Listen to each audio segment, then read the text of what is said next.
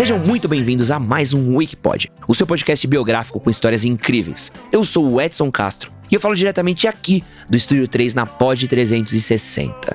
E aí eu quero te perguntar uma coisa. Você reconhece essa música que acabou de tocar?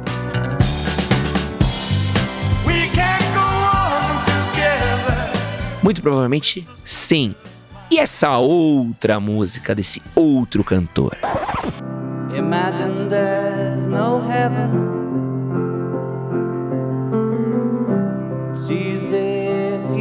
Try.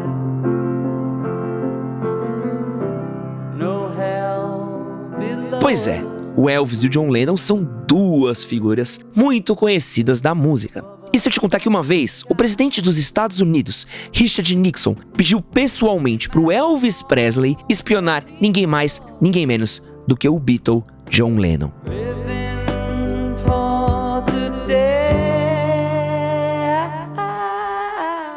Parece loucura, mas não é.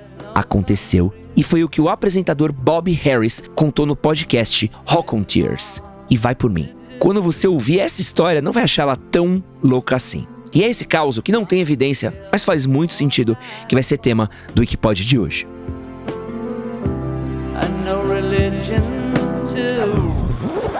O final dos anos 60 e o começo dos anos 70 foram marcados por muitos elementos que são lembrados até hoje. Tinha os hips, Woodstock, a Guerra Fria, a chegada do homem à lua e o fim dos Beatles. O mundo literalmente estava pegando fogo nessa época. E onde estava o presidente dos Estados Unidos, Richard Nixon, no meio disso tudo?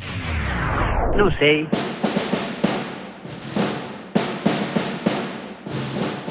Vamos dizer a verdade que o Nixon foi uma figura muito polêmica. O cara acabou envolvido em diversos escândalos, como o Watergate, e já era alvo de críticas por causa da guerra do Vietnã. Quando Nixon assumiu a presidência, a guerra no Vietnã já durava muitos anos, e além de ter sido extremamente violenta, era uma guerra que era muito retratada em tempo real pela mídia. Logo, o governo não tinha controle das imagens que eram divulgadas. Os Estados Unidos estavam perdendo e sofriam uma pressão interna muito grande para acabar de vez com esse conflito. Beleza, isso você já deve saber por causa de filmes ou por causa das aulas de história, eu espero. Eu também. Mas onde é que entra o ex-Beatle e o rei do rock nessa história toda? Bom, como muita gente sabe e deve imaginar pela música Imagine, John Lennon, ele era um pacifista. E por isso, ele era totalmente contra a guerra do Vietnã e não tinha medo nenhum de falar isso em público. So we're saying give peace a chance, you know, like nobody's ever done it before. Aliás, ele era um cara que era totalmente contra também as políticas de Richard Nixon. Lennon chegou até mesmo planejar seguir o Nixon pelo país e fazer shows depois de cada vez que ele falasse durante a sua campanha.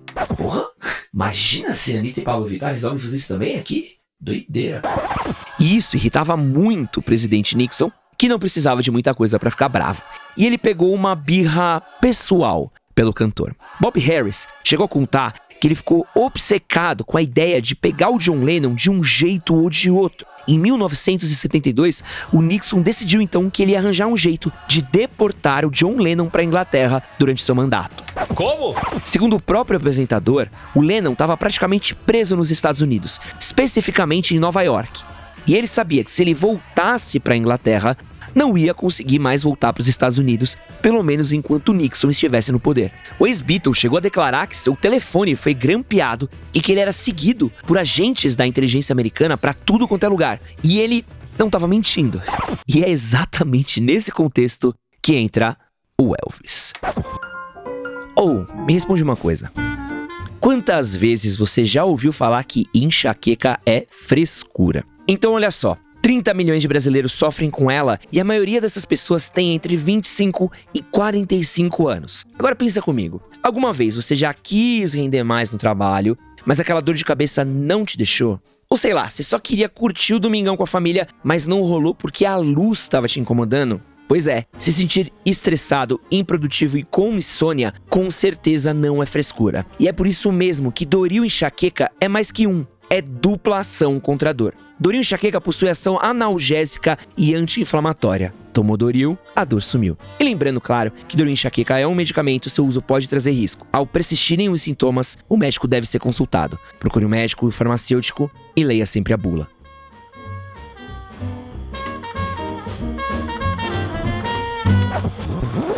Ter um pequeno encontro informal com mais ou menos 150 voluntários da Casa Branca do estado é de... Elvis. Elvis Presley. Sim, senhor. O artista. Ah, eu sei quem é Elvis Presley. Quem foi que marcou isso? O rei do rock, Richard Nixon, tinha uma relação de amizade muito peculiar. O Elvis era um sulista de direita e, na época, suas opiniões políticas estavam bem alinhadas com o governo Nixon. Como? Porém, essa mesma época, a década de 70, é quando Elvis tinha engordado muito, virado motivo de piada para muita gente. Teve um divórcio muito complicado e vivia completamente sozinho em sua mansão.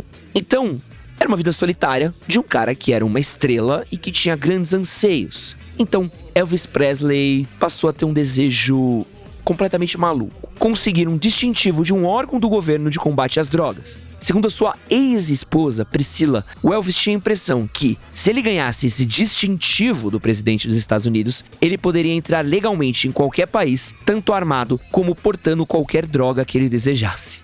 É maluco, né? Porque o cara era completamente doidão das ideias, da direita, tá uma. A droguinha ele não abre mão. Mas não vamos falar disso aqui. Cara de pau, vagabundo. Elvis Presley. Foi aí que o presidente dos Estados Unidos resolveu fazer uma barganha. Dar esse distintivo que o Elvis tanto queria e colocar ele para espionar o John Lennon. Segundo Bob Harris, ele queria extrair o máximo de informações possíveis do cantor britânico. Eu vou querer. Sim, é claro. Ah, eu sinto muito perguntar isso, mas o senhor tem alguma identificação? Claro, moça. Capitão Elvis Presley. Em uma reunião com Nixon no ano de 1970, um assistente do presidente chamado Egil Krog escreveu: Presley indicou que pensava que os Beatles tinham sido uma ameaça real o espírito anti-americano.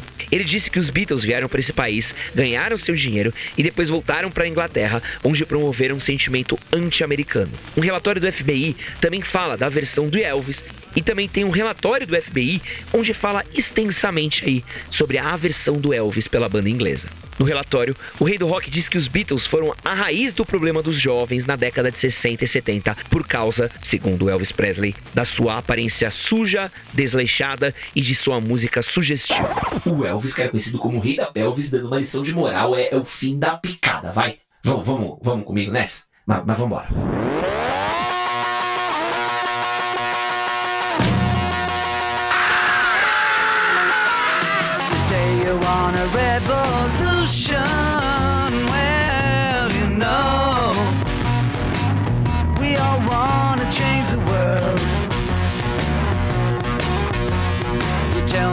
It's evolution. Well, you know, we all want to change the world. Mas por incrível que pareça, o John Lennon não tinha a mesma raiva que o Elvis tinha dele. Segundo Bob Harris, o Beatle ficou muito decepcionado quando soube que o Elvis não gostava dele. O ex-Beatle contou que amava os discos do rei do rock. Você acredita, mano? Que fita! E o Harris contou também sobre a primeira vez que o Elvis e o Lennon se encontraram, em 1965, e que desde então o Elvis detestava o Lennon. Como eu falei no começo do episódio, não tem qualquer evidência de que o Elvis Presley tenha realmente espionado John Lennon a serviço do presidente Nixon, apesar que isso faz muito sentido. E pode ter certeza que o Elvis tentou usar todas suas conexões no mundo da música para tentar aí passar rasteira no Beatle.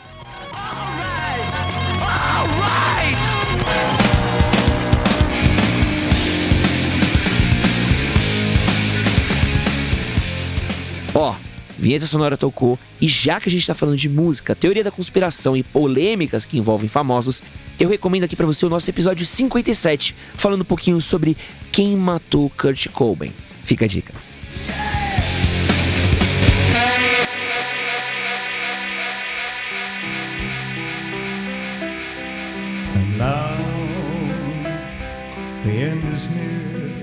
Em 16 de agosto de 1977, o rei do rock teve um ataque cardíaco e morreu na sua mansão com apenas 42 anos. Uma teoria sustenta que Elvis fingiu a sua própria morte para entrar em um programa de proteção a testemunhas depois de ter ajudado ao FBI a se infiltrar em um sindicato no crime organizado. Essa história é de louco também, né? E é uma história para um outro episódio. Alguns anos mais tarde, em 8 de dezembro de 1980, um fã do John Lennon carregando um revólver atirou quatro vezes contra o cantor. Com os escândalos do caso Watergate, Richard Nixon teve que acabar renunciando à presidência em 1974. Em 1984, aos 81 anos, ele teve um derrame cerebral e morreu. E é isso. Teoria da conspiração ou não, essa é uma história muito divertida de ser contada. Meu nome é São Castro e esse foi mais um Wikipod diretamente da Pod 360. without exemption. I planned each charted course, each careful step.